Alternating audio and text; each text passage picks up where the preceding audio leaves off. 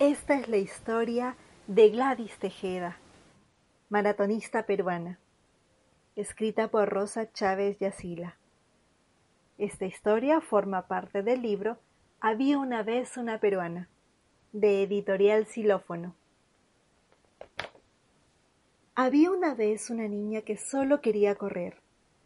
Se llamaba Gladys y vivía en Junín, una ciudad de la sierra, a cuatro mil metros sobre el nivel del mar, donde hace mucho frío.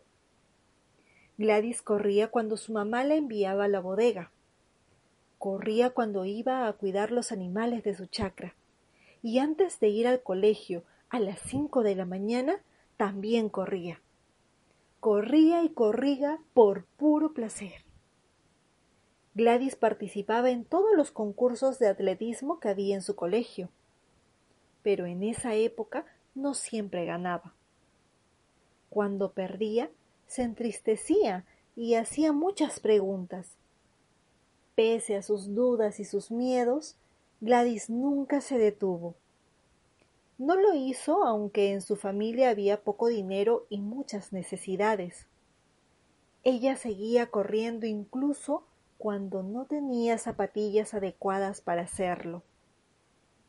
Y así, Conforme fue creciendo y entrenando cada vez más, Gladys empezó a ganar siempre. ¿Cómo será representar al Perú en las Olimpiadas? ¿Por qué van tan pocos peruanos a esos Juegos? ¿Podría ir yo? se preguntaba y soñaba. Un día, un funcionario del Instituto Peruano del Deporte la vio participar en una carrera en su tierra. Tienes que venir con nosotros, le dijo después de verla cruzar la meta primero que nadie. Así fue como Gladys se unió a la selección peruana de atletismo. Entonces pudo cumplir su sueño. Ha representado al Perú en las Olimpiadas de Londres y de Río de Janeiro y también en los Juegos Panamericanos y en los Bolivarianos. Ha ganado muchas medallas para nuestro país. Además, ha impuesto récords nacionales e internacionales en diversas maratones alrededor del mundo.